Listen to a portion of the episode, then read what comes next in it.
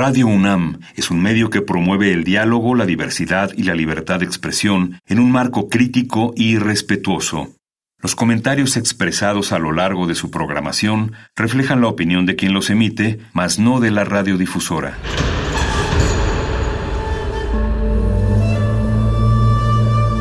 Un templo para la apreciación del ser mediante el sonido. mediante el sonido para nosotros. El sol sale durante la noche.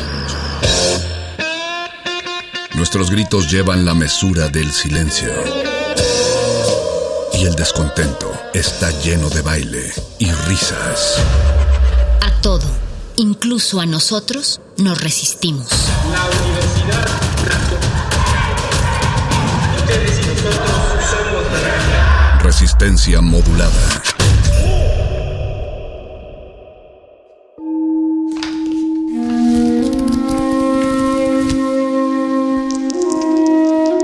En este sótano la vida es como el Tetris.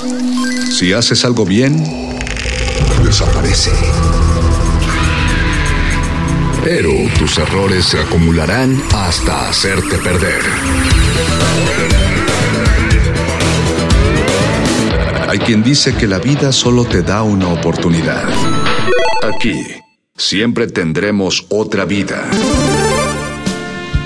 El Calabozo de los Vírgenes.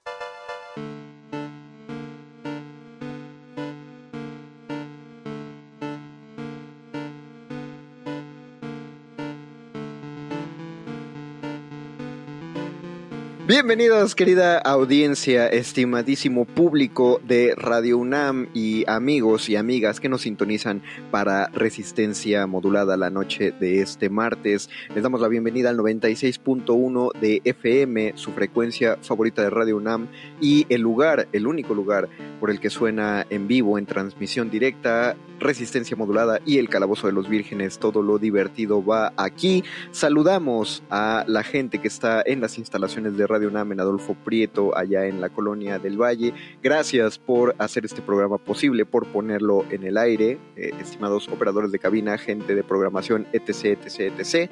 Y también muchas gracias a nuestro, nuestro primer invitado permanente de la noche. Ya lo tenemos aquí eh, atado al calabozo, que es Paquito de Pablo, nuestro sanador sonoro. Muchas gracias, Paquito, bienvenido. Eh, muchas gracias, Conde. Las cadenas ya no me pesan tanto. Qué bueno, chido mi piel ya se secó la costra alrededor, entonces ya no me duele. es que es la, es seguir, Puedo seguir trabajando en, las próximas emisiones como me dijiste. Muy bien, qué bueno, qué bueno. Para eso es, funcionó el brainwash. Y es la dieta a base de garbanzo y avena la que te ayuda a soportar el dolor.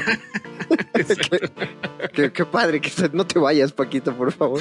No sabemos qué haría este programa si tú no lo editas. Eh, saludamos. yo feliz.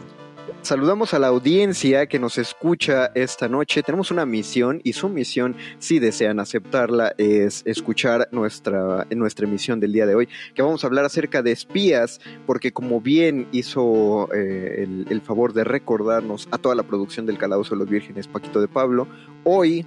Es decir, hoy que ustedes lo están escuchando, no hoy que se está grabando, sino hoy que ustedes la están escuchando, es el Día Internacional de James Bond. Así es, yo no sabía que existía tal cosa. No, yo eh, tampoco. Pero bueno, finalmente, eh, ah, digo, para nosotros qué mejor, nos ayuda eh, muchísimo en la calendarización de los temas de este programa, pero además se trata, pues sí, de probablemente el espía más famoso del mundo. Yes. Y eso, y eso es decir un montón, porque como van a comprobar en la emisión, hay muchos espías de los cuales hablar, en el, tan solo en el terreno de la ficción y de todos ellos hemos oído y de todos ellos hemos sido fans, pero sí, James Bond es el espía icónico. Y, bueno, para ello, eh, pues en esta, en esta dinámica de traer gente, eh, no me gusta decirle especializada, pero sí me gusta, porque pues sí, alguien que, que, tiene tanto interés en un tema se vuelve con el tiempo un especialista. Entonces el especialista de esta noche es un amigo del calabozo llamado Diego González, un espía secreto de la vida que nos va a acompañar en la plática acerca de, los, de James Bond, de los espías y de su gusto por los espías. Para eh, pasar a la plática, primero vamos a escuchar un tema musical que él mismo propuso, que es Los diamantes son para siempre en su, en su versión eh, original, eh, interpretado por Shirley Bassey, que también fue uno de los temas icónicos de películas de James Bond. Eh, la verdad debo reconocer que no lo conocía, pero en cuanto me lo propusieron y lo escuché dije, ah, claro, esto, esto es James Suena Bond. a James Bond. Entonces lo vamos a poner. Muchas gracias por escucharlo. Quédense aquí en el Calabozo de los Vírgenes. Todo lo ultra secreto va aquí. El Calabozo de los Vírgenes.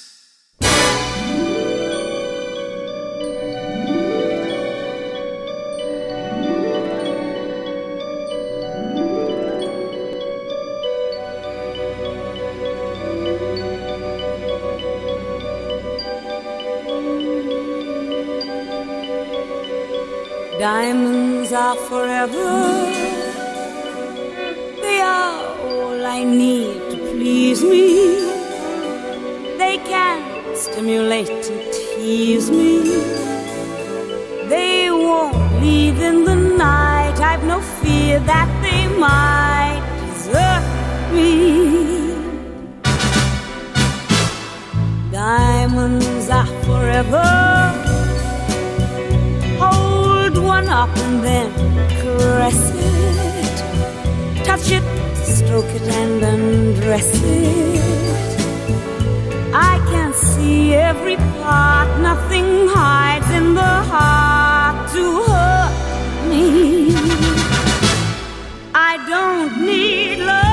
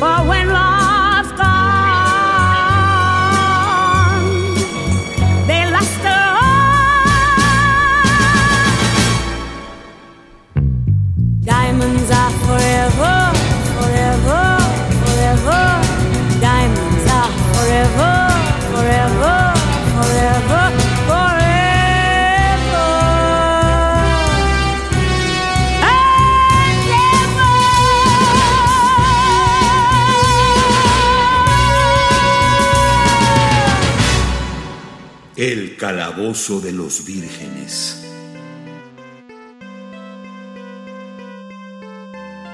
Regresamos al calabozo de los vírgenes. Lo que acabamos de escuchar son Los diamantes son para siempre, Diamonds Are Forever, una canción original, eh, en este caso un tema que fue elegido por quien ya les habíamos anticipado que iba a estar. Tenemos un agente secreto especial para esta noche. Es Diego González, a quien agradecemos muchísimo que se haya unido eh, a esta misión emergente y ultra secreta. Bienvenido, Diego, bienvenido al calabozo. ¿Cómo te sientes? Muchísimas gracias, queridos. Me siento muy honrado de que me tengan por acá. Justo antes de que saliéramos al aire me preguntaban si yo me consideraba un experto, docto en, en el 007 y, y todo tipo de este, agentes secretos. No, pero no obstante soy un, soy un, un amateur muy entusiasta. eh, me parece que eso es el origen de cualquier experto, ¿no? Y sobre todo de un experto de cuestiones de entretenimiento. O sea, eh, no creo que de- eh, ve- a uno salga de alguna universidad y digan, ah, claro, tú eres un experto de tal cosa. O sea, si quieres conocer a un personaje, pues acércate a alguien que, que- que le guste el hype de él, ¿no? Este, nos platicabas fuera del aire, por ejemplo, que tú ya estás listo para ver la... Ve, ve este, ese es el grado de fanatismo. Tú ya estás listo para ver la próxima película. Y en mi caso yo sabía que iba a haber otra, pero no sabía que ya era ya... eh, Que ya está a la vuelta de la mañana. esquina. Exacto, que ya, ya va a estrenar. Digo, la verdad, creo que lo que sí hemos perdido un poco, eh, al menos por lo que hace al canon de, de James Bond, eh, es, es en títulos de las películas, ¿no? Entonces, como que los títulos ya parece ser que son como iteraciones y variaciones del mismo título, ¿no? Tomorrow Never Dies, este, digo, alguna combinación con la palabra muerte y alguna como conjugación del tiempo, ¿no? Entonces, la nueva película este, se llama No Time to Die, este, un nombre muy genérico para película de James Bond. Sin tiempo para morir. Correcto. Este, siempre, sí, siempre me ha, parecido que tienen que, como que los titulillos encierran como ahí una medio travesura este, ahí que alude como a, cómo James Bond desafía tiempo, muerte. Pues con las historias más violentas, ¿no? Digo, porque eh, algo que, que creo que vale la pena mencionar es que los espías del mundo real tal vez son, digo, son personas en realidad haciendo cosas muy cotidianas, compartiendo un poco de información debajo de la mesa. Tal vez sí hay unos, unos cuantos espías, agentes secretos que, que, que en- le entran a, a estas cosas como del asesinato y de eh, gadgets eh, maravillosos, hipertecnológicos. Pero, pero bueno, dentro de esos, sin duda James Bond, tal vez Ethan Hunt, eh, Hunt, este, son pues, los que los que tienen las aventuras más exageradas de todas. Pero eso es lo que Sí. llama la atención, ¿no? Sí, exacto. No, claro, creo, creo que tocas un punto muy, muy, muy interesante, ¿no? O sea, sí, yo supongo que desde que se terminó la Guerra Fría, pues los un, un- espía se parece mucho más a un burócrata que, que a un héroe de, de- las persecuciones en coche en ciudades este, italianas o en la estepa rusa, ¿verdad? Pero sí, no, definitivamente yo me supongo que el, el espía de hoy en día es un, como dirían los gringos, un pencil pusher, cualquier tipo de burócrata de, de pues con un, con un alto este, nivel de, de security clearance, ¿no? Pero sí, o sea, supongo que cuando se acabó la Guerra Fría, pues dejó de ser. Aunque hay algunos, este, pues muy siniestras excepciones, pues con, con, con toda esta campaña un poco de terror y de vendetta y venganza que encabezado Vladi- Vladimir Putin con sus, con los con disidentes rusos, ¿no? No sé si recuerdan hace, hace eh, pocos años, este, de los asesinatos en, en Londres, de los disidentes rusos con este agente, con este veneno que se llama polonio.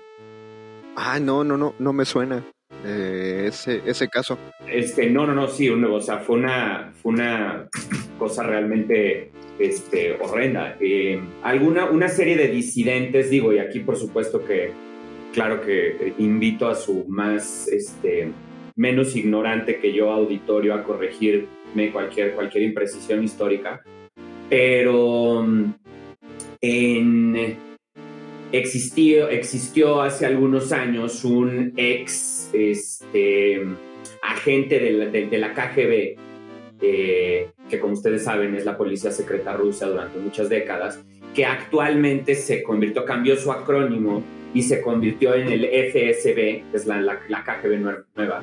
Eh, y a principios de los 2000, un ex agente del FSB llamado Alexander Litvi- Litvinenko, no sé si desertó o fue disidente en alguna medida y emigró, este, bueno, más que mi, o sea, se fue de refugiado a Occidente, a Londres, y lo eh, atacaron con una, con una gente que se llama, con un veneno muy letal que se llama polonio.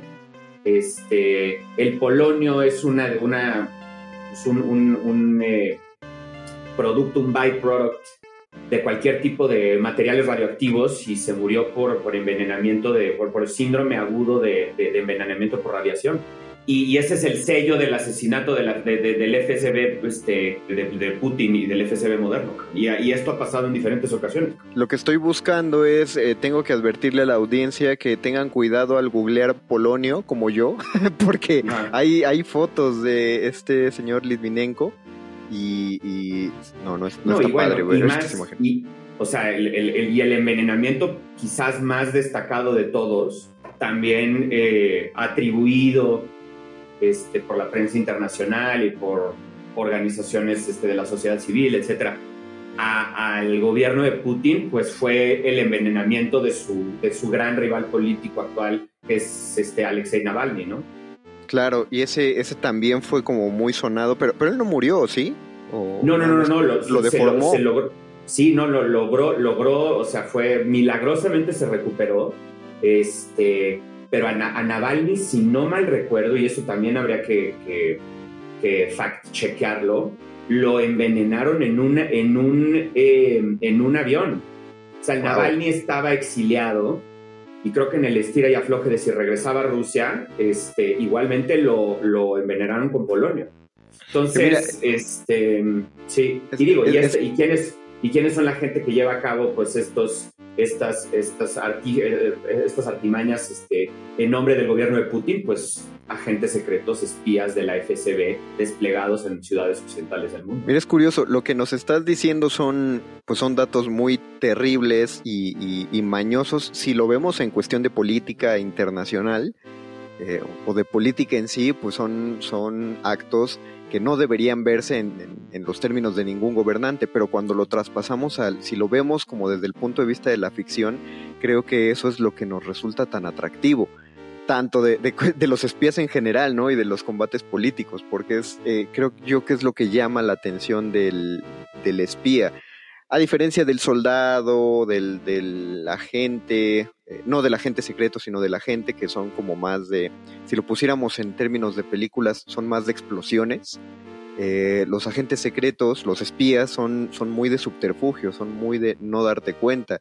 Y lo que quería plantear era que eh, como dice, eh, dicen eso, ¿no? De, después de la Guerra Fría no sabemos si, si los espías siguen existiendo más que como burócratas, pero me parece que si están haciendo bien su trabajo, pues no nos enteramos ¿no? de qué, qué tal que en, en este momento en el mundo está ocurriendo una persecución de ese tipo y no lo sabemos porque lo está ocultando alguna agencia de, de inteligencia.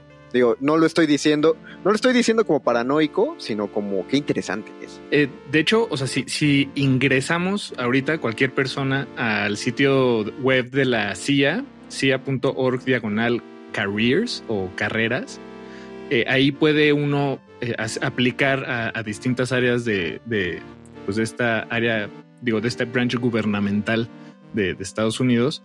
Y, dentro de esas áreas y eh, gerencias adentro de, de- gerencias, adentro de agencias, eh, hay una que es la- de las más especializadas de la CIA, que se dedica precisamente a ese tipo de entrenamientos, los, los que vemos como, como de fuerzas especiales, pero también que seguro tiene que ver con un poco de informática, tal vez psicología, uno que otro lenguaje, eh, segundo, tercer, cuarto lenguaje, y, eso sí existe, y, pueden verlo en el sitio de la CIA. Digo, seguro aplicar es una, este, no cualquiera puede hacerlo, ¿no? Se requiere ¿Qué, querrá una persona, qué buscará una persona que, que decide volverse espía? ¿Es algo que, que se decide o es algo que, que, pues las circunstancias de la vida orillan a- al individuo a esas... eh, Mira, yo creo que yo creo que actualmente como sucede es pues al final te vuelves un tipo muy destacado en algún ámbito, en análisis de datos o en alguna ciencia forense o eres un matemático destacado. No sé si recuerdan y eso me hace me hace pensar en, en ese eh, gran hit hollywoodense Una mente brillante que Ah, sí, claro. el, el matemático destacadísimo John Nash, ganador del premio Nobel en 1994, pues su, sus episodios este, esquizoides, sus episodios de esquizofrenia paranoide, tenían que ver, y eso es interesante porque platicaba yo en algún momento con alguien y es curioso porque a las, las personas que sufren de, entiendo que las personas que sufren de esquizofrenia paranoide, los, los, este, las disociaciones de la realidad que tienen muchas veces siguen escenarios comunes. O sea, son, son escenarios repetitivos, por ejemplo, que son famosos, que se ganaron un premio, este, y, la, y el escenario de que la CIA te reclutó y que estás llevando a cabo una misión secreta se repite en, mucha, en muchas de las personas Órale. que...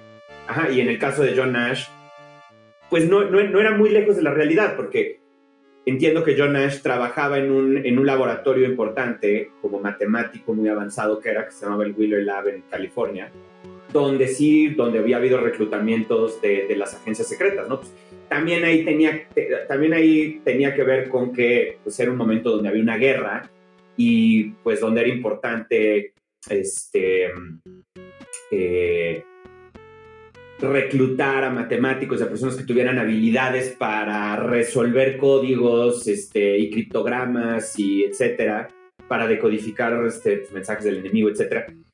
Quizás alguna vez se acercaron a John Nash a tratar a, que ayudara a la CIA, etcétera, pero pues bueno, ya lo que, lo que siguió pues ya fueron partes de su imaginación. Yo supongo que antes, pues quizás sucedía como que un agente te, llegaba contigo este, porque tenías una, unas habilidades concretas y hasta en el argot de, pues, de las películas de, de, de espías siempre dicen develop an asset, ¿no? O sea, cuando se refieren a un, a un contacto o a alguien que puede, que puede sumarse al, al esfuerzo de alguna agencia de inteligencia. Ajá, vamos a desarrollar ese activo, ¿no? Este, entonces yo creo que antes era mucho más así, era mucho más a la charra, era, digo, o, o venías, o eras militar y venías del ejército, o tenías un skill set determinado y, de- y por eso te desarrollaban como activo, o de plano te veías envuelto en una coyuntura en la que pues, acababas, acababas volviendo espía. Yo creo que ahora es mucho más institucionalizada la cosa, ¿no? O sea, yo creo que pues si trabajas para la CIA, muy probablemente durante 15 años solamente, o sea, ya sabes, proceses datos y pues, quizás algún día veas algo concreto este, sobre alguna operación en campo o algo así. ¿no? Creo que lo que ahora llama la atención más bien son los espías informáticos, o creo que son los más popularizados, ¿no? Eh, Claro. Ahí están los espías ahora. Definitivamente. Y que además no necesariamente es una persona, ¿no? Tal, tal, también puede ser una inteligencia artificial, una gran, gran base de datos, un Excel in- eh, infinito. No, pero necesitas, necesitas un analista, un analista de datos humano. Bueno, tal vez hay personas a las que sí están viendo particularmente. Eh, te estoy viendo a ti, Mario.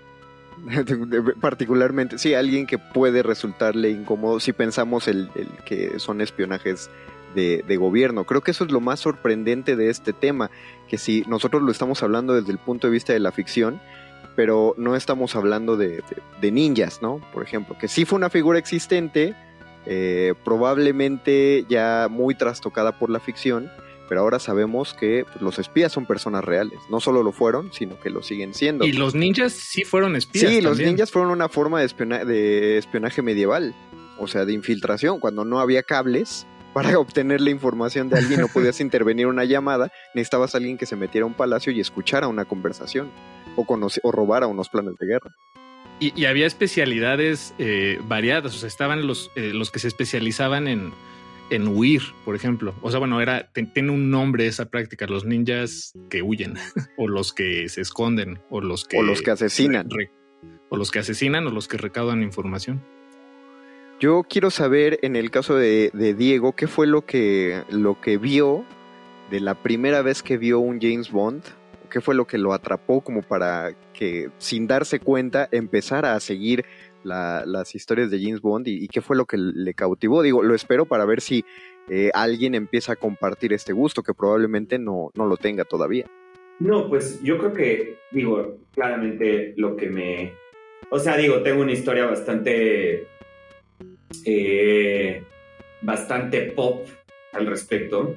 Eh, la verdad es que GoldenEye, la película de James Bond, salió en 1995, es decir, cuando yo tenía 8 años, con un flamante nuevo James Bond que era Pierce Brosnan, con una de las tramas este, y de las entregas de James Bond que a mí me parecen más completas, más extraordinarias.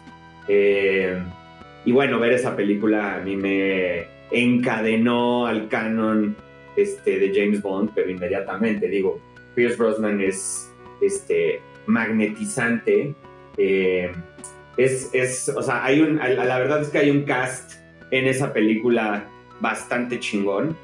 Este, disculpen la palabra. No sé si recuerdan a una femme fatal, mujer asesina, este, nacional rusa llamada Senia Onatop, que mataba a sus víctimas haciéndoles una especie de mecanismo de boa constrictor con las piernas. Entonces Sí. eso también me parecía entre, entre vagamente sexual e impresionante. Eh, entonces, pues nada, GoldenEye para mí fue, este, puta, me tuvo eh, inmediatamente. Y luego, como ustedes bien saben, salió el muy arquetípico juego, este, para sí. Nintendo 64, en el que invertí una cantidad industrial de horas, no solamente jugando y pasando los diferentes niveles, sino también en el multiplayer, pero de verdad, tardes y noches enteras con mis compas, pues clavado en el, ma- destruyéndonos.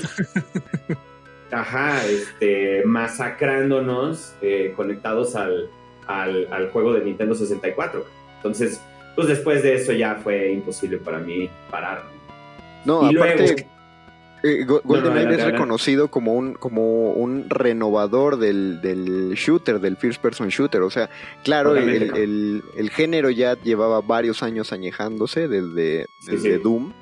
Pero Claro. con, con la entrada de GoldenEye que le meten la cuestión de misiones, ya no está solo disparando por disparar, sino tienes que hacer algo en específico en el juego. O sea, solo volvió. Por algo también tuvo su remake para Wii.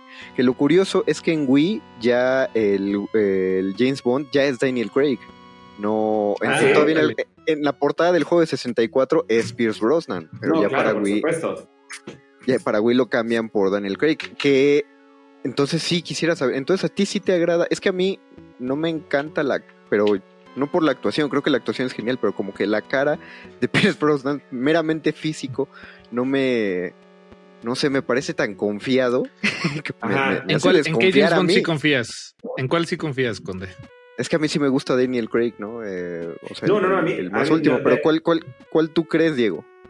No, definitivamente a mí Daniel Craig me pareció un... Y digo, lo que creo que es muy importante cuando estás cambiando de un Bond a otro es que esa película bisagra entre uno y otro Bond sea espléndida. Y en el caso de, Pierce Brosnan lo es porque es GoldenEye. Entonces es un poco como que pavimenta el éxito del Bond. Digo, Pierce Brosnan hizo posteriormente hace un par de películas que son absurdamente malas, cabrón. Hay una donde está el vato que es que está el vato que es Begbie en, en, en Trainspotting, cabrón, que es un güey que, que agarra como unos tubos este, radioactivos en un, pi- en un, en una- en un pinche este, eh, submarino nuclear y agarra unas piedras ardiendo y no se quema las manos, cabrón. Esa película me cae que es de no dar crédito, cabrón. Y es el, es el Begbie de Trainspotting, cabrón. Es, Es malísima, verdad. cabrón. Pero pues bueno, y, y- y- y eso, o sea, haciendo la analogía con, con Daniel Craig, eh, su primera película, que es Casino Royale, es extraordinaria, cabrón. Es un peliculón, cabrón. Es, yo, yo diría que es de los top películas de Bond, top 5 películas de Bond de toda la saga.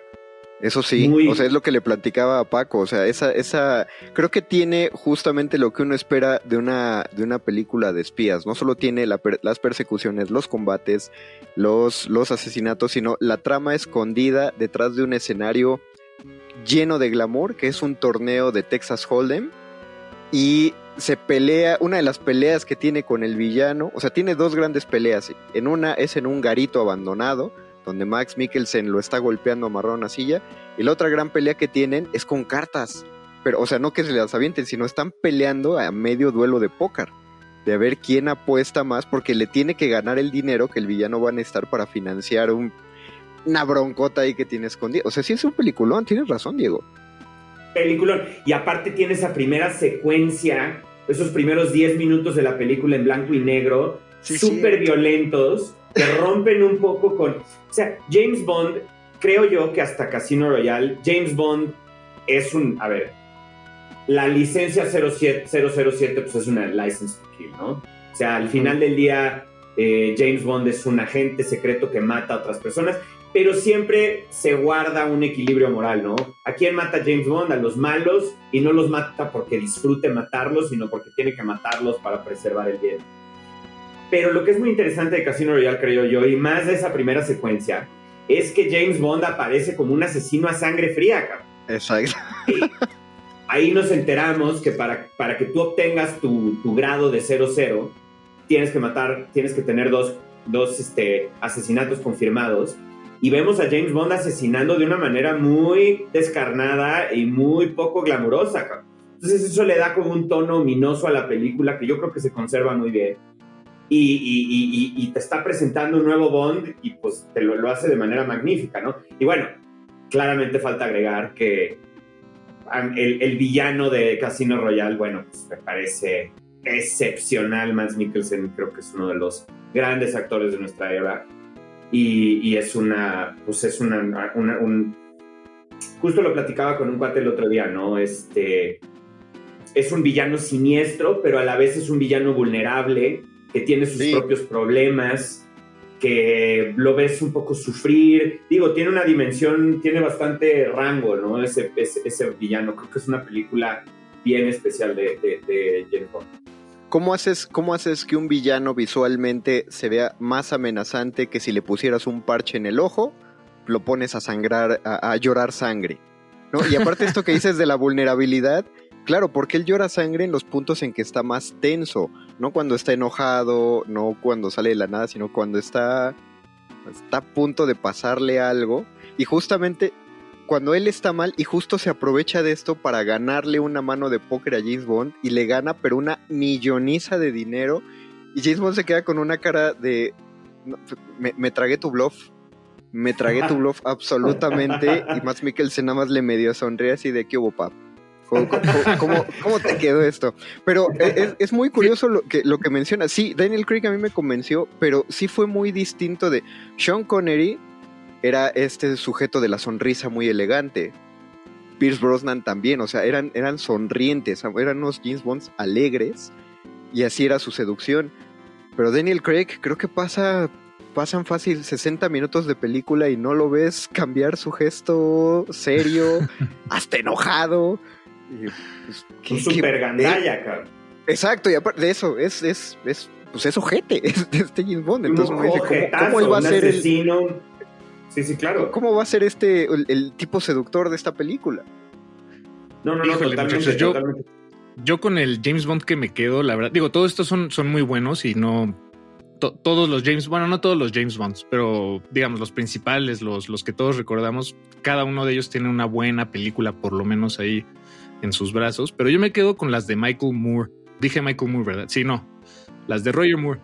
Que Wow. creo que están situadas en un periodo del- de la producción cinematográfica eh, que, que, bueno, a mí me encanta. Creo que ya están un poco más avanzadas, por ejemplo, que, pues, que las primeras películas de, de- de James Bond, pero están situadas todavía en los 70, no están ya revestidas con efectos especiales que, que, bueno, a mí no, no, no les hago el feo para nada, pero no sé, además los villanos como el, el hombre de la pistola dorada o el doctor Octopussy, pues creo que son este eh, arquetípicos esos villanos que, que además, si recuerdo bien, no me acuerdo cuál de los dos o si ambos, pero el hombre de la pistola dorada vivía Mm. en una isla, este, con, o sea, con su base claro. llena de villanos, eh, como isla mansión villana, y todo eso salió de ahí. Bueno, o de las novelas, la verdad no, no sé cuál es el origen, origen, eh, pero por lo menos para mí así fue, viendo todas esas películas.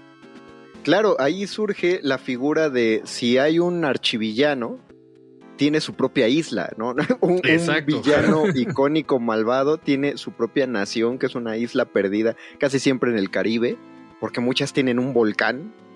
Y, Y además tiene y- secuaces en nómina. Bueno, imagínate la, la operación de, de, cuánta gente, ¿Cuánto dinero genera?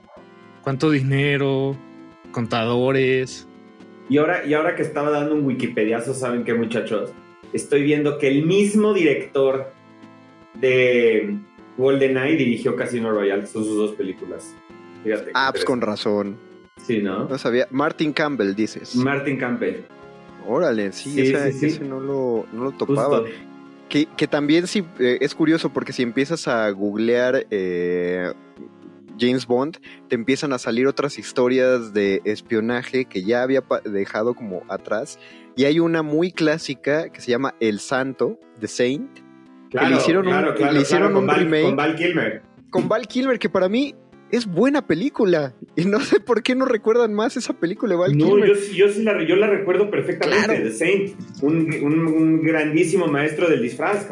Exacto, es eso. Se llama El Santo, Paquito y audiencia, porque él se inventa personajes de los que se disfraza, pero todos sus personajes tienen nombres de santos. Y siempre cierto, que se es presenta dice, me llamo tal por santo tal, que era el santo de tales cosas. Pero ese, ah, o sea, Val Kilmer se avienta una señora actuación en esa película porque cada uno de sus personajes sí es muy distinto. De pronto lo ves con cabello largo, de pronto con sus lentes de intelectual, de pronto como todo bobo. Eh, sí se disfraza de muchas cosas y aparte está padre la trama porque están buscando la fórmula de la fusión en frío. O sea, Claro. está buenísima. Qué, qué- qué chido que sí Claro. lo ubicas, Diego. No, por supuesto. No, no, no, claro. O sea, yo, yo, yo era bastante fanático de Val Kilmer en su, en su época. Este, Cuando, cuando era Batman también. Cuando, sí, efectivamente. No, y, y- y yo tenía la, tenía la, la ilusión de que en, en esta charla platicáramos de otro, digo, y ahorita para ahorita cer- cerramos con, con James Bond porque claramente hay mucho más que decir, pero también este, platicar con su auditorio, este, por si existen por ahí algunos espionaje filos, este, pues que existe otro gran autor de, de- de- de novelas de espías, eh, que él mismo fue un espía y posteriormente se convirtió en un autor de novelas de espías No. y cuyas novelas se han llevado con mucho éxito a la pantalla grande, que es nada más y nada menos que John Le Carré. Oh, yo pensé que decir Roald Dahl, que, que Eh, también fue espía, perdón. eh, no, por ¿a cierto. poco? O sea, Sí, yo sí, creí que estabas haciendo un chiste, Paco. No, sí, espió, espió a Estados Unidos para eh, Inglaterra durante la Segunda Guerra Mundial en algún ¿Es verdad? momento. Vaya. ¿Qué, qué- qué escribió John Le Carré, Diego? No, pues esto, o sea, digo, hay grandes y ahí sí, le- ahí sí les hago una, una serie de sugerencias que, que, bueno, que yo he disfrutado muchísimo. Eh, tiene una novela que a mí me parece extraordinaria, que se llama El espía que regresó del frío, The. Spy Who Came Back from the Cold. Este, un espía que se repatria al Reino Unido después de una, de una, pues de una captura, de, de- estar en cautiverio un largo tiempo en la Unión Soviética. Digo, creo que, y ahí para hacer un pequeño este, paréntesis un poco siniestro, cuando eso, cuando eso le sucedía a espías o a, o a miembros del- de los servicios de inteligencia nazi, este, o, de, o de los propios, o, o- o los propios miembros del, del- de la comunidad de inteligencia soviética, cuando regresaban a sus este, respectivos países, eran las más de las veces ejecutados. O sea, Sí, claro. no, no se tomaba el riesgo o se asumía que se, se, se- se trataba de lo que los gringos llaman sleeper agents o dobles agentes, ¿no? O sea, no un, un- el- aparato nazi o el aparato soviético ya no podía confiar en un miembro de, de en un espía que había estado cinco años cau- cautivo en, en Occidente. ¿Qué es lo Eh, que le pasó a Ethan Hunt, por ejemplo? Por Como tres veces. Sí, sí, sí, sí. Y entonces, bueno, pues está, está el, el espía este, que, que regresó del frío, The Spy Who Came In From The Cold, eh, sobre la cual se hizo una, una película muy, este, pues una película como su- muy, muy de referencia, una película de, de los 60s en la que, en la que, que se llama The Spy Who Came In From The Cold, en la que eh, actúa Richard Burton este, como, Oh. como, como el espía fundamental. Es un, digo, es difícil de conseguir. Yo la vi cuando todavía existía el videódromo en la Condesa. Este, ahí, la, ahí yo la conseguí en la, en la colección de Criterion. Este, pero esa es maravillosa. Luego, hace poquito eh, salió o sea, se, se hizo la película maravillosa con Gary, con Gary Oldman y todos los actores ingleses, este, que se llama eh, Tinker Tailor Soldier Spy. Este, hace, digo, poquito tiempo, ahorita te digo, y en 2011 este, se tradujo como El Topo.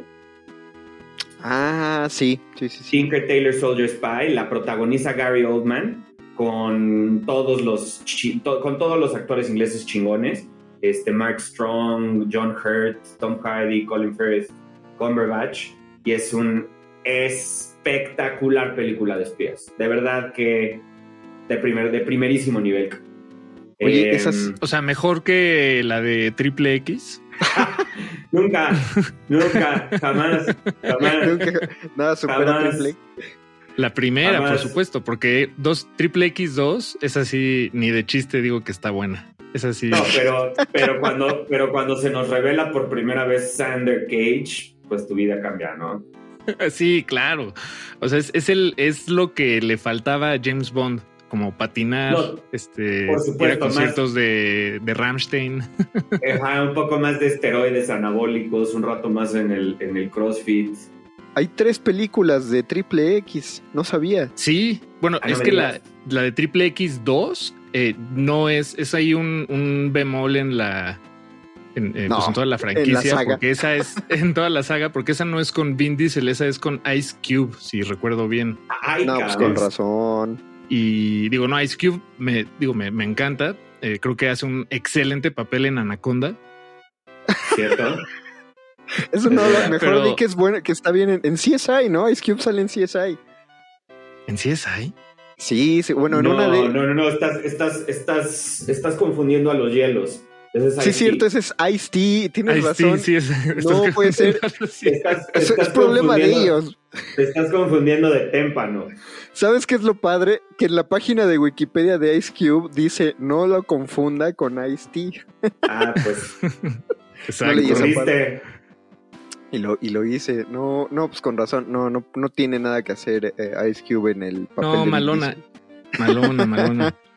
Y Vin Diesel, pues, sí, sí, hizo lo suyo. Digo, creo que envejeció mal, la verdad, la película de Triple X. Eh, Yo creí que Vin Diesel. pero yo creo que en unos 10 años va a tener un segundo aire, van a ver.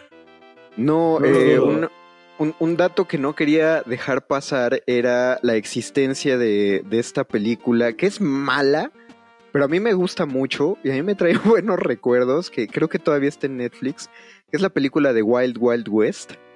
La- Oh, con- con- claro. con- Claro, con Will Smith, supuesto. pero esa película nace de una serie de televisión del 65 llamada Wild Wild West que los productores dijeron, ¿qué, te, qué, qué saldría si juntamos a James Bond y vaqueros?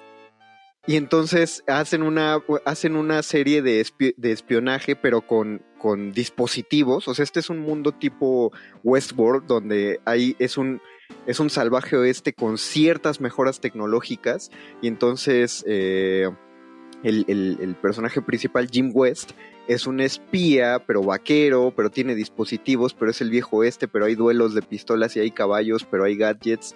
La, la serie, la serie fue medianona, tuvo su éxito, digo, la, la superó muy de inmediato el Superagente 86, el, el, el espía de Ah, la serie, la serie, sí. La serie, las películas, sí. no, no, no, no, no, la serie del Superagente 86, que en español la voz la hacía el Tatarbisu, en uno de sus mejores doblajes, o sea, en, en la misma época, en la misma época eh, escuchabas al Tatar Bisu haciendo a Benito en Ajá. Don Gato Don Gato. Don Gato. Y al, y al. Superagente El 86, Superagente pero, 86. pero eso, no quería dejar ese dato de... La, volví a ver la película, sí es malona, pero está padre. o sea, a mí me divierte la de igual. No, yo, yo hace poco no volví a ver la película, pero vi porque eh, como un hombre renacentista que es Will Smith, no solamente actuó en la película, sino que también rapeó el tema de la película. ¡Ay, claro. sí Y el tema que rapea de la película, no sé si recuerdan, lo rapea con un, con un gran hito de los noventas llamado Cisco. No sé si recuerdan a- No. al intérprete de la canción de la tanga De, o de la tanga, claro. Entonces, el, tema, el tema original de Wild Wild West lo interpretan este, un grupo de, de muchachos, este, entre los que destacan Will Smith y Cisco. Eh, y bueno, pues, quisieran ustedes este, deleitar a su auditorio con, con el tema de Wild Wild West. Por supuesto que sí. Ah, eso Por Porque la verdad, sí. es un, la verdad es un temazo, eh, es un temón, te pone a bailar, te pone a mover el esqueleto y te pone muy contento. Yo, yo tengo que decir, sí, para. yo- bueno, a la audiencia no le importa, pero sí lo tengo que decir. O sea, Tantemón fue una de las canciones que bailó mi hermana en sus 15 años. Ah, no, bueno, Ah, maestro. está o sea, padre. digo, se acabó. Pero es que por eso me gusta recordarla, porque es totalmente los 2000 es. Absoluta y es el cambio de siglo esa, Sí, claro. esa ¿Sabes? película. Y sabes qué, Eh, precisamente digo, no, eh, no, no quiero neciar demasiado, pero eh, Sander Cage, el personaje de Vin Diesel, también está ubicado más o menos ahí en el cambio del milenio, es decir, estos nuevos, Ajá. el, el nuevo 2003. milenio, nuevos espías, y junto con eso también llegó otro gran espía, eh, que creo que va- sí vale la pena mencionarlo, eh, Jack Bauer, de, de la serie 24. ¿Cómo no? ¿Cómo Ah, no? ¿Cómo no? ¿Cómo Ese no? creo ¿Cómo que no? es un, un espía este, eh, que, que, pues, tiene unos días muy estresantes, uno a la vez. Eh, es verdad, es verdad, se tiene que, se tiene, es como los alcohólicos, se tiene que entre, que, o sea, solo, solo por hoy, ¿no? Las siguientes 24 horas. Exacto. Es muy curioso porque, eh, digo, al principio, es, es, es 24, 24 horas tiene, creo que inició esta, eh, estos atracones y esta nueva manera de consumir contenido que eran las series este, completas y poderte sentar enfrente de una televisión 10 horas. Yo nunca lo había hecho, en mi vida, no conocía consumir contenido audiovisual, audiovisual así hasta B24 y en ese momento nos parecía que tenía estos, estos cliffhangers, estos este, finales este, mega, mega eh, que generaban tanta tensión, etcétera, y que generaban esta. Pero posteriormente, si lo ves en retrospectiva y ya lo sitúas en un momento histórico,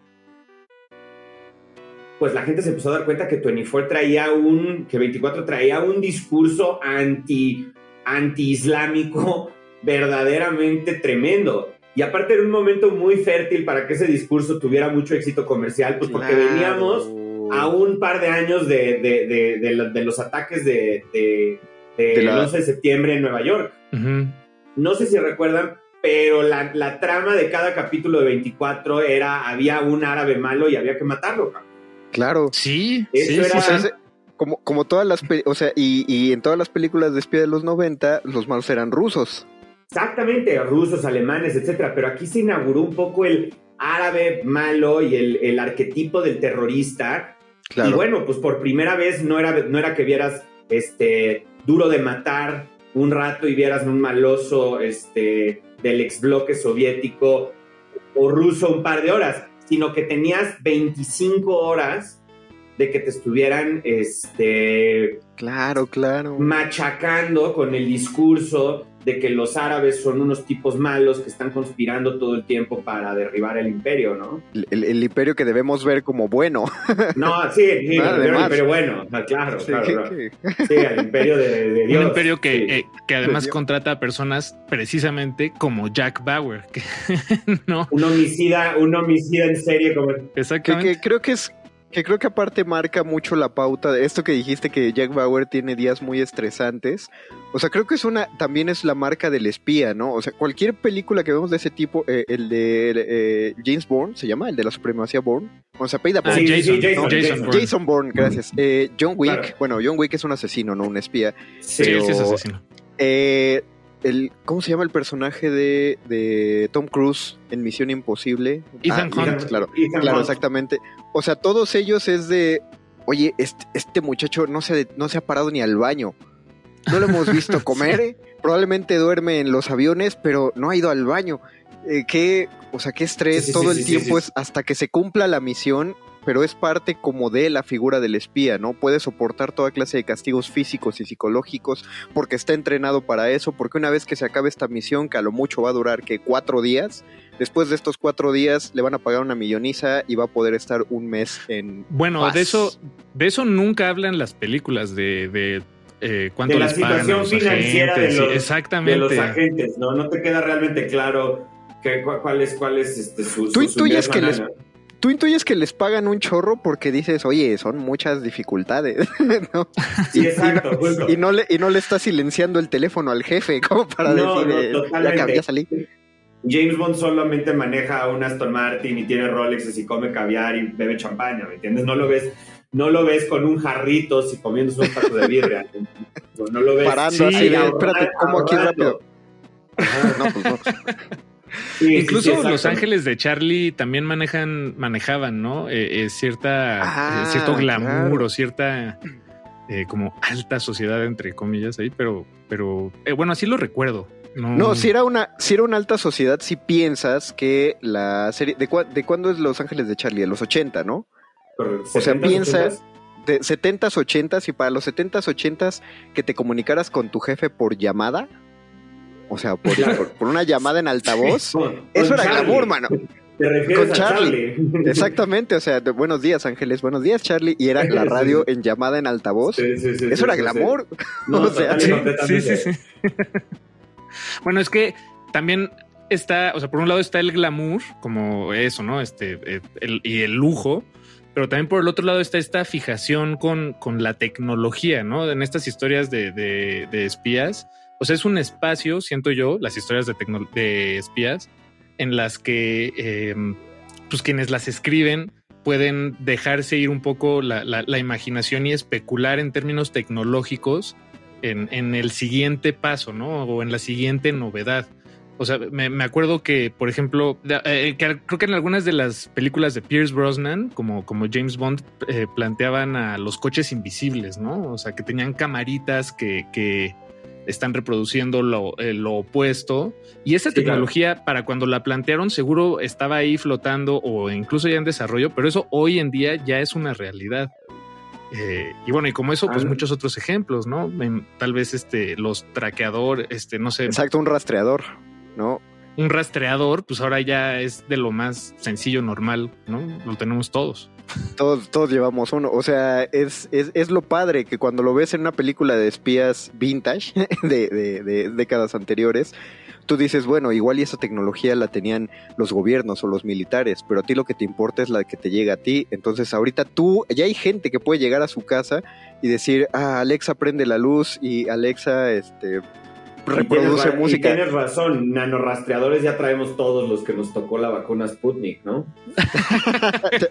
Y, y un poquito, un poquito de 5G en la sangre. ¿Cómo no? Pero sí me gustaría hacer una, una mención especial. eh, digo, creo que el canon de Misión Imposible, la verdad es que desde mi punto de vista, después de la segunda película decayó significativa y perceptiblemente. Pero tengo que hacer una gran, gran mención especial a la primera película de Misión Imposible, Claro. dirigida por Brian De Palma, que para Exacto. mí me parece un, una catedral de película, un absoluto peliculón.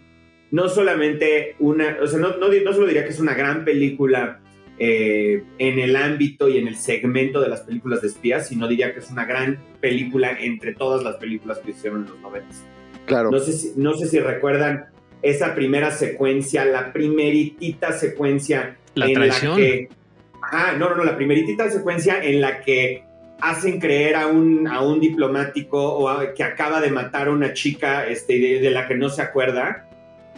Maravillosa, y cuando por primera vez Ethan Hunt se quita una máscara, luego empieza la película, y bueno, y por supuesto, la, toda la secuencia a la que te refieres en Praga de la, de la traición y esos diferentes enfoques es magistral.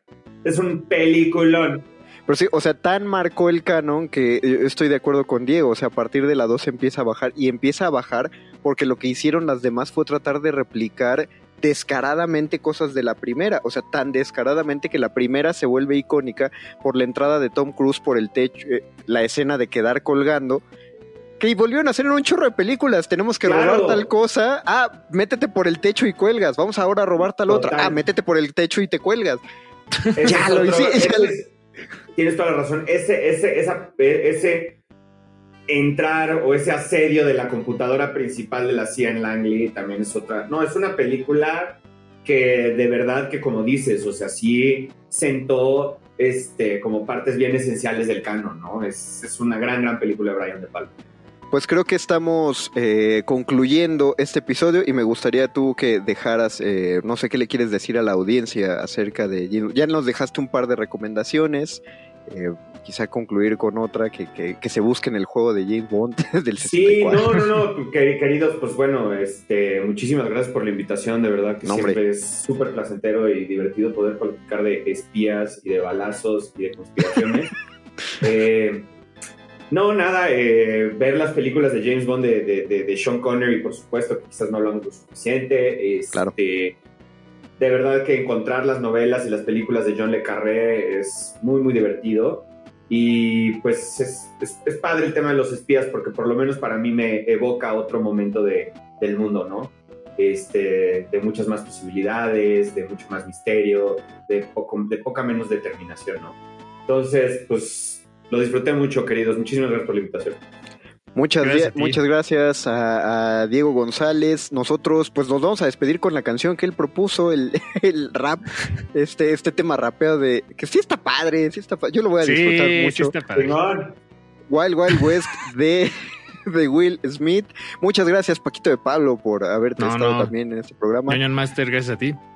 Nos despedimos, nos escuchamos el próximo martes eh, en punto de las 8 de la noche. Recuerden, quedan dos horas más de resistencia modulada. Se quedan con Derretinas, pero por suerte para todos, antes de Derretinas, Will Smith con Wild Wild West. Gracias, Diego. Buenas noches. Wicked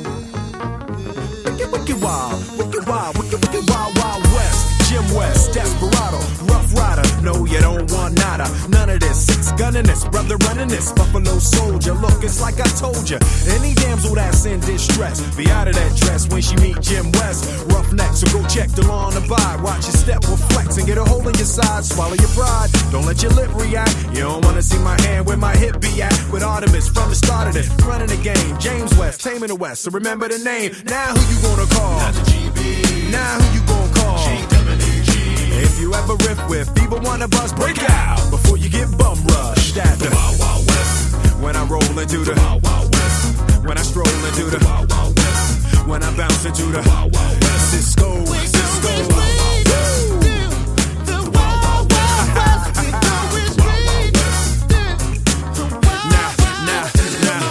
Once upon a time in the West, madman lost his damn mind in the West. Loveless, kidnapper down, nothing less. Now I must put his behind to the test. Then through the shadows, in the saddle, ready for battle. Bring all your poison, here come the poison. Behind my back, all everything you did, front and center. Now where you lip at, kid? Who that is? A mean brother, bound for your health. Looking damn good though, if I can say it myself. Told me Loveless is a madman, but I don't fit that. He got mad weapons too. Ain't trying to hear that. Trying to bring down me, the champion. When y'all clowns gon' see that it can't be done. Understand me, son. I'm the slickest they is. I'm the quickest they is. Did I say I'm the slickest they is? So if you barking up the wrong tree, we coming. Don't be starting nothing. Me and my partner gonna test your chest, loveless. Can't stand the heat to get out the wild, wild, wild, wild. When I roll into the wild, wild west. When I stroll into the wild, wild west. When I bounce into the wild, wild west. El calabozo de los vírgenes.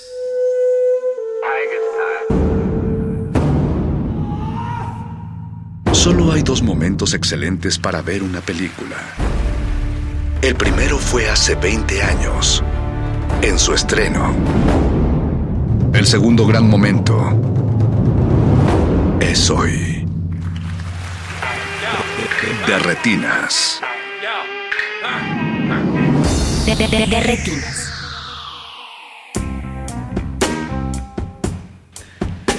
¿Qué tal? Muy buenas noches y bienvenidos a una edición especial de De Retinas. Mi nombre es Jorge Negrete y esta noche tendré el gusto y el placer de acompañarlos en una de estas ya eh, tradicionales eh, recorridos musicales en Derretinas a través del trabajo de diferentes compositores.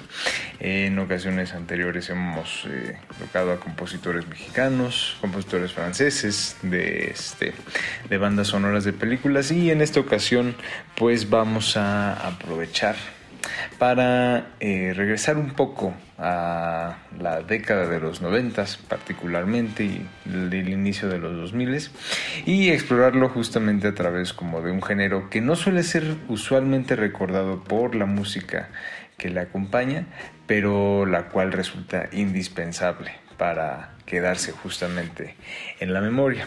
Eh, esta noche estaremos hablando, o estaremos escuchando más bien, el trabajo del compositor Mark Scheinman, que es un compositor eh, estadounidense, nacido en Nueva Jersey, y que seguramente muchos de ustedes seguramente han escuchado cuando menos alguna vez, aún incluso si el nombre no, no les dice demasiado. Em, la primera película que Mark Scheinman compuso antes de hacer como diferentes trabajos en, en televisión y particularmente en teatro musical fue eh, la película Misery dirigida por Rob Reiner, con James Caan y Kathy Bates, en la que, bueno, obviamente ustedes ya conocen la trama, está basada en la novela de Stephen King y em, en la que un escritor sufre un accidente y es eh, recogido por una, por una enfermera que resulta ser una fanática de su trabajo y no lo deja ir hasta que complete un nuevo final para su obra eh, favorita. Em, es curioso que este sea como el primer trabajo de Shime porque es una combinación como de horror con un tono un poco como sarcástico, este, campi, que llega a ser como eh, bastante, bastante peculiar. Pero creo que después eh, encontró una vena cómica que se fue explorando como mucho, mucho más profundamente en la primera etapa de su trabajo como compositor. Eh, en este primer bloque vamos a escuchar primero los títulos principales de la película City Slickers, que es eh, una película por la que Jack Palance ganó un premio de la Academia, que fue muy famosa como ese momento en el que él se puso a hacer lagartijas eh, en el escenario. a sus setenta y tantos años, ochenta, no recuerdo bien. Después vamos a escuchar el tema principal de la película de los Locos Adams, que muchos de ustedes seguramente si tienen la, edad que nosotros tenemos, eh, recordarán eh, con, bastante, con bastante cariño, sobre todo como de todas esas eh, infinitas tardes de cine en el 7, en el canal 7. Y vamos a finalizar con eh, una pieza de eh, Cambio de Hábito, esa este, película de monjas con eh, Whoopi Goldberg. y lo que vamos a estar escuchando en estas tres primeras piezas va a ser como un poco una introducción muy breve al trabajo de Mark Scheinman eh, enfocándonos mucho como en la integración que hace, por ejemplo, de temas este, ya trabajados, como es en, la, en el tema de los Locos Adams, y la forma en la que muchos de sus movimientos y muchas de sus piezas son como muy reminiscentes, particularmente del trabajo de otro gran compositor estadounidense, John Williams, pero con un toquecito más, más, más meloso. Entonces no se despeguen, están en Derretinas. Derretinas. la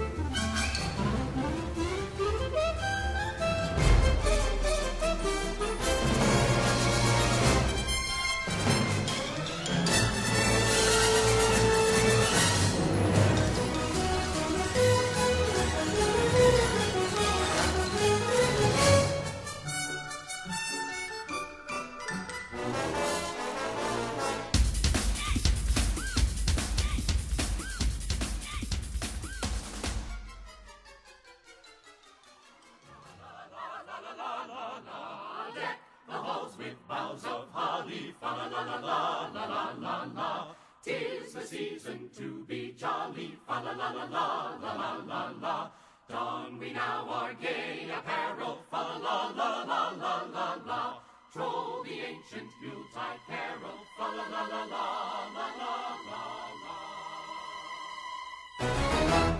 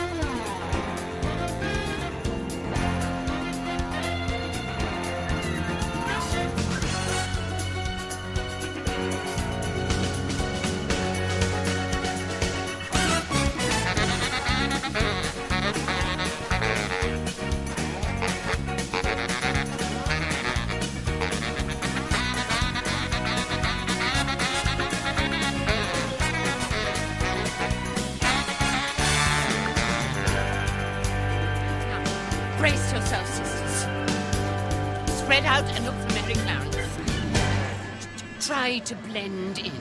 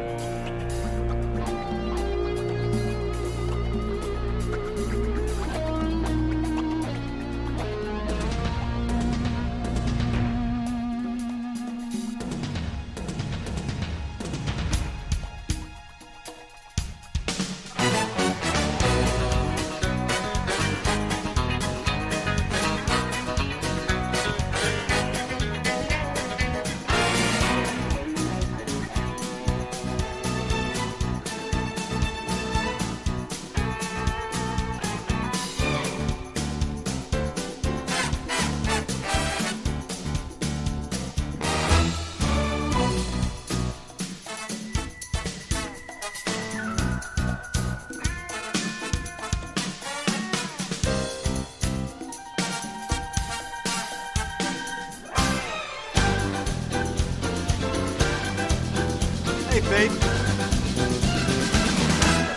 Yes, sweetheart. Bienvenidos nuevamente a De Retinas, estamos en el 96.1 de Radio UNAM. Recuerden que pueden enviarnos sus comentarios en Facebook, eh, nos encuentran como arroba eh, resistencia modulada y en Twitter como arroba Rmodulada. Déjenos sus comentarios, cuáles son sus películas, sus comedias noventeras favoritas, si las recuerdan, este, particularmente por la música. Y bueno, pues después de este primer bloque en el que pudimos como eh, evocar un poco como un sentido de aventura, eh, recordar las excentricidades de la familia Adams y este reírnos un poco con la idea de este monjas en plena persecución en Las Vegas. Eh, pues vamos como a entrar un poquito como en un tono mucho mucho más meloso quizá este es el bloque más más este cargado de sacarina y de azúcar para todos nuestros radioescuchas. Eh, después de haber iniciado ya como esta, esta lucrativa este, carrera como compositor de muchas comedias este, bastante exitosas a inicios de los años 90, eh, Mark Scheinman se comenzó a especializar como bastante en, particularmente en el género de la comedia romántica. Y la comedia romántica noventera que tiene justamente como un tono visual y un tono en la banda sonora como muy muy distintivo y que creo que es como una de esas cualidades que contribuye mucho al hecho de que sea como tan tan recordado. Y digo esto creo que viene muy muy de la mano como del estilo visual que se trataba como de trabajar desde cada uno de los estudios, particularmente los estudios eh, de Disney y muchas de sus filiales como eh, Touchstone Pictures, Columbia Pictures, em, que tenían también como este, eh, este, este- estos como, ¿cómo podríamos llamarles? Como eh, elementos temáticos y visuales este, como muy muy distintivos. En este bloque, por ejemplo, vamos a escuchar primero una, una pieza de Sleepless in Seattle, la película de Nora Ephron, eh, que es una variación de una pieza de Wagner, de Tristán e Isolda, pero obviamente muy, muy endulcorada. Después vamos a escuchar este un, un track que se llama Goodbye Penny de una película que se llama Hearts and Souls, que es de 1993. Eh, muy poco vista, eh, muy muy poco recordada, en la que nadie, nada más nada menos que Robert Downey Jr. interpreta a un hombre de negocios que encuentra un nuevo propósito después de que se le asigna ayudar a un cuarteto de fantasmas a cumplir sus últimos deseos antes de ir al, al siguiente mundo. Eh, seguramente por algo es poco recordada, este, pero es una de esas curiosidades de noventeras que seguramente muchos de ustedes no vieron. Y otra, después vamos a escuchar eh, parte de la banda sonora de Speechless, que es una, una comedia romántica política, eh, con Gina Davis y Michael Keaton, que trabajan como eh, escritores de discursos para partidos, partidos políticos opositores. Y un poco de eso también llegó a la siguiente película musicalizada por Shyman, The American President, con Michael Douglas y Annette Bening, en la que Michael Douglas interpreta al presidente y Annette Bening a una lobista de, este, de derechos ambientales, que pues obviamente se enamoran, pero entra ahí una cuestión de conflicto de intereses. Y finalmente, para cerrar este bloque de curiosidades muy, muy melosas, eh, vamos a escuchar el súper, súper endulcorado eh, track de la película Bogus. Eh, nuevamente Whoopi Goldberg, esta vez con Hallie Joel Osment, el niño de sexto sentido, antes de sexto sentido, en la que justamente Hallie Joel Osment interpreta a un niño que empieza a ver a un mago imaginario francés interpretado ni más ni menos que por Gerard Depardieu. Entonces, eh, con estas curiosidades eh, y con esta serie como de eh, música no apta para diabéticos, iniciamos el segundo bloque. No se despeguen, están en Derretinas. De.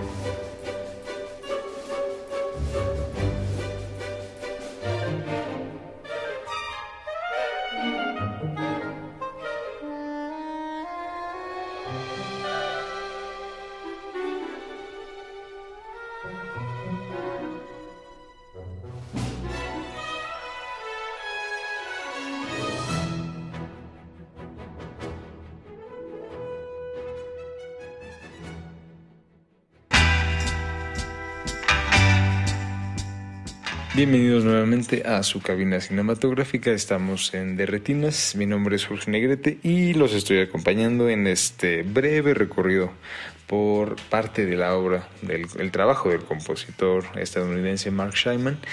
Eh, y bueno, si después del bloque anterior no les dio diabetes en los oídos, pues eh, vamos a continuar con algo un poco más movido, un poco más, este, más ágil. Eh, en este bloque vamos a estar escuchando eh, ya la última parte como de la, de la década de los 90, las, este, las películas en las que estuvo trabajando eh, Mark Scheinman, muchas de ellas que venían justamente de las filiales eh, de, los estudios de Disney. Eh, y vamos a empezar con una selección muy, este, muy breve de música que viene de la película El Club de las Divorciadas, eh, película que muchos de ustedes recordarán haber visto en televisión y que todavía anda ahí este, llenando los catálogos de los canales de cable. Eh, estelarizada por Goldie Hawn, Diane Keaton y Bette Midler. Eh, posteriormente vamos a estar escuchando una canción, una pieza de la película de George de la Selva, esta película con Brendan Fraser, en la que, digo, es en esta pieza en particular se escuchan eh, como Shyman adapta, y algo que hace mucho justamente como en sus trabajos, eh, adaptar la música como del, eh, del big, el estilo del big band, que es como este estilo musical que fue muy famoso en los años 30, 40 particularmente en, Nueva York, y que este, usa estas grandes orquestaciones, solamente que aquí en lugar de llevar como un ritmo más lento, este ritmo como que se acelera eh, justamente para los fines de estas comedias eh, bastante locuaces de finales de los años 90. Eh, y justamente en ese espíritu, las últimas dos piezas vienen de una película que en su momento y creo que todavía la fecha es como bastante, bastante denostada. Eh, y sí, vaya, a pesar de que es una película como bastante, bastante mala, creo que una de las... Eh, de las cualidades que lo salvan, que la salvan y que la hacen todavía este, memorable, pues es justamente la, la música de Mark Scheinman. Vamos a escuchar dos piezas eh, de la película The Out of Towners que justamente es un remake de otra película este, setentera de unos, una pareja de, eh, de provincianos que llega a Nueva York y la pasan bastante mal. La versión original fue protagonizada por Jack Lemmon y Sandy Dennis y esta versión de 1999 fue estelarizada por Steve Martin y Goldie Hawn. Entonces vamos a estar escuchando eh, Fruits, and, Fruits and Nuts y Racing to the Interview para eh, cerrar este tercer bloque a través de la carrera de Mark Scheinman. De, retinas.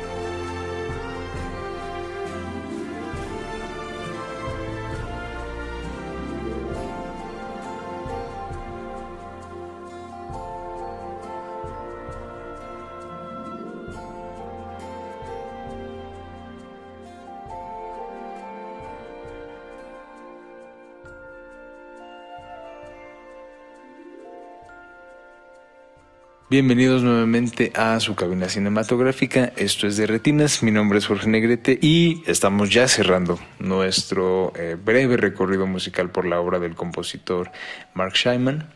Eh, y para terminar, si este, no terminaron con el pulso muy acelerado después del último bloque, eh, vamos a finalizar con eh, ya la última, una de las últimas etapas como más, más fértiles de Scheinman, que eh, es digamos como la primera parte de los años 2000. Eh, vamos a empezar escuchando eh, el intro de la película Mi Encuentro conmigo, que es esta película con Bruce Willis en la, en la que... un día después de su cumpleaños 40 se encuentra con él mismo, una versión de él mismo cuando tenía nueve años y a partir de ahí pues obviamente un viaje de crecimiento, madurez y demás este, cursilerías que tanto le gustan al cine hollywoodense y que nosotros también disfrutamos bastante. Em, Después de eso vamos a escuchar este, una pieza bastante larga de eh, la película Down with Love, que es esta película con René Zellweger y Iwan McGregor, que justamente es un, un homenaje este, a las comedias de Doris Day y de Rock Hudson como Pillow Talk, de la cual nuestro querido Rafa Paz es como bastante, bastante fanático.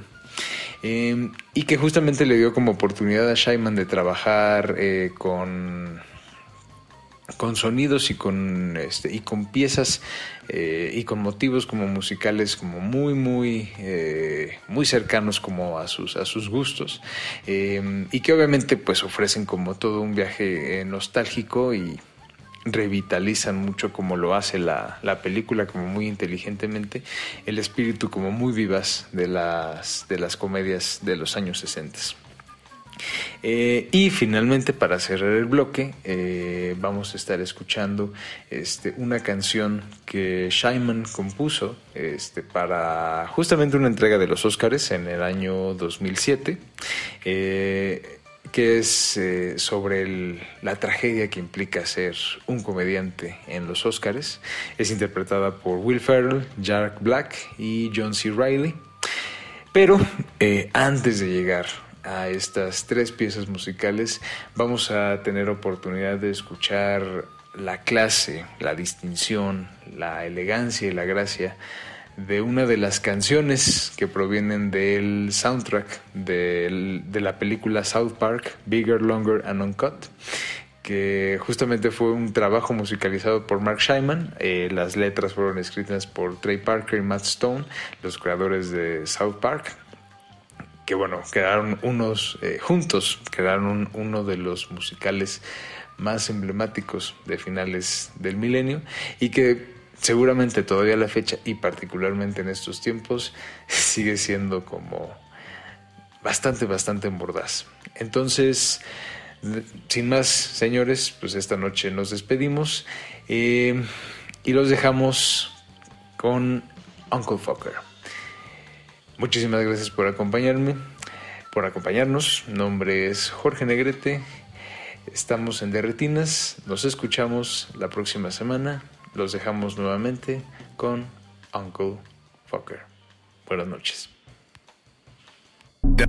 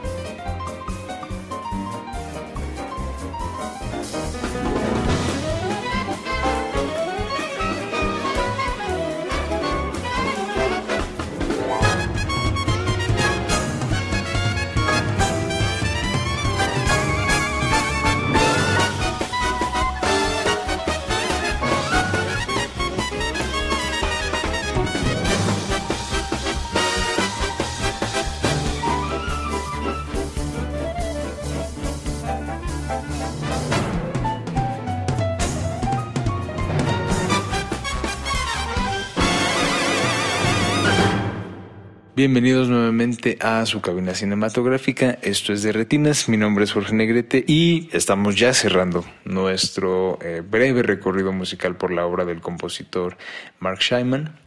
Eh, y para terminar, si este, no terminaron con el pulso muy acelerado después del último bloque, eh, vamos a finalizar con eh, ya la última, una de las últimas etapas como más, más fértiles de Scheinman, que eh, es digamos como la primera parte de los años 2000.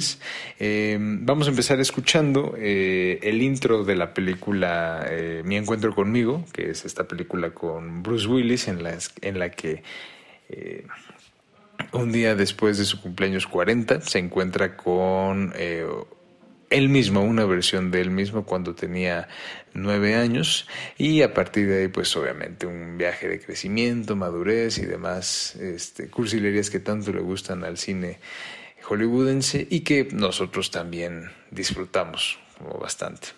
Em, Después de eso vamos a escuchar este, una pieza bastante larga de eh, la película Down with Love, que es esta película con René Zellweger y Iwan McGregor, que justamente es un, un homenaje este, a las comedias de Doris Day y de Rock Hudson como Pillow Talk, de la cual nuestro querido Rafa Paz es como bastante, bastante fanático.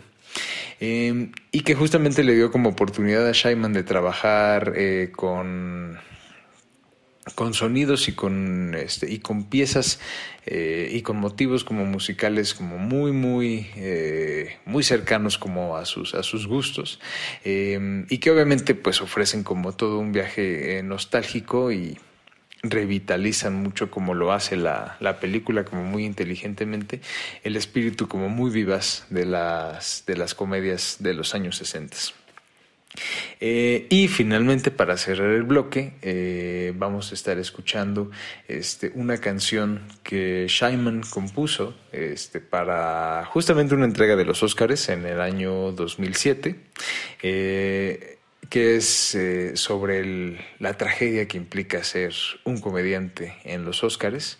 Es interpretada por Will Ferrell, Jack Black y John C. Reilly. Pero antes de llegar a estas tres piezas musicales, vamos a tener oportunidad de escuchar la clase, la distinción, la elegancia y la gracia de una de las canciones que provienen del soundtrack de la película South Park, Bigger, Longer and Uncut que justamente fue un trabajo musicalizado por Mark Scheinman. Eh, las letras fueron escritas por Trey Parker y Matt Stone, los creadores de South Park, que bueno, quedaron unos eh, juntos, quedaron un- uno de los musicales más emblemáticos de finales del milenio y que seguramente todavía la fecha y particularmente en estos tiempos sigue siendo como bastante, bastante mordaz. Entonces, sin más, señores, pues esta noche nos despedimos eh, y los dejamos con Uncle Fucker.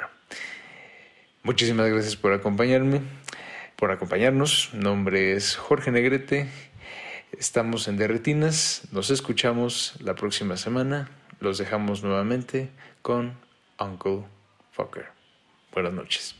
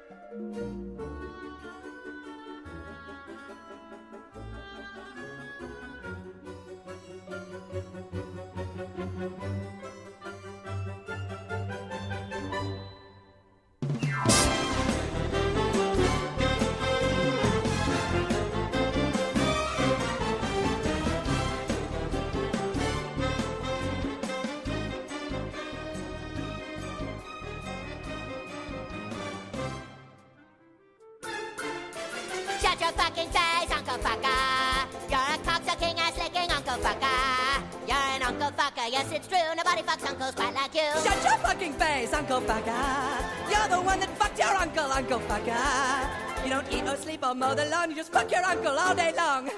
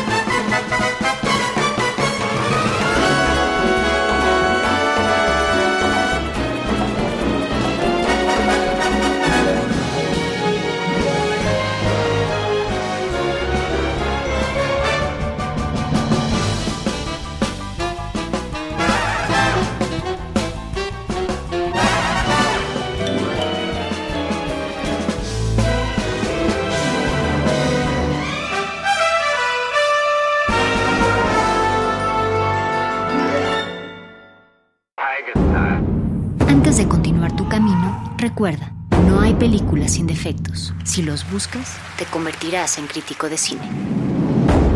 De retinas.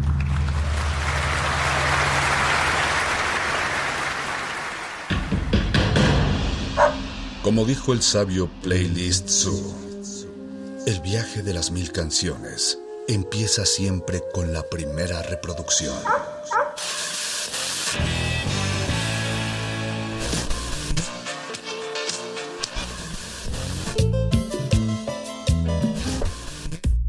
Un maestro te abrirá la puerta de su lista de reproducción. El resto va por tu cuenta. Ley listo.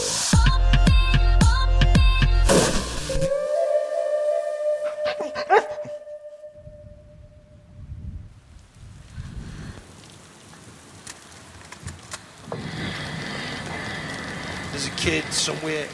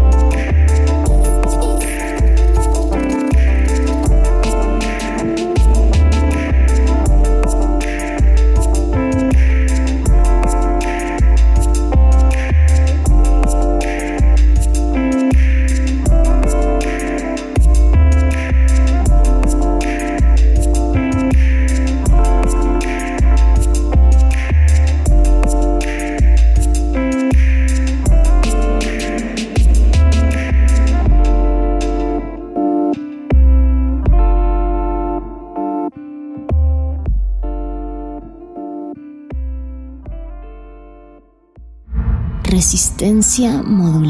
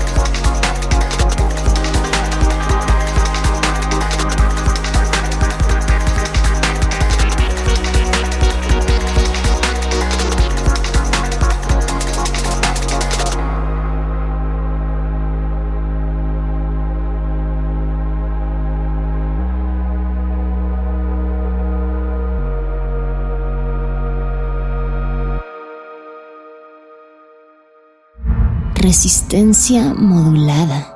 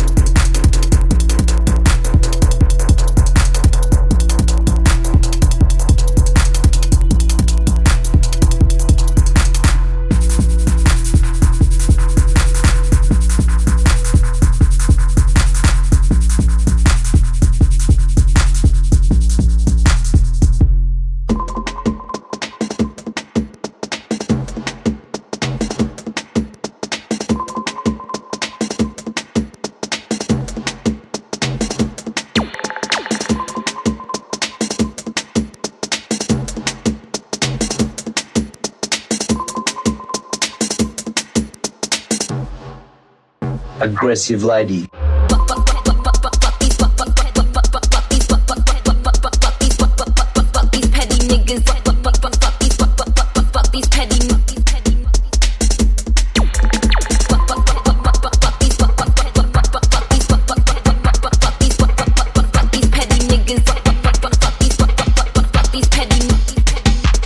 Aggressive lady.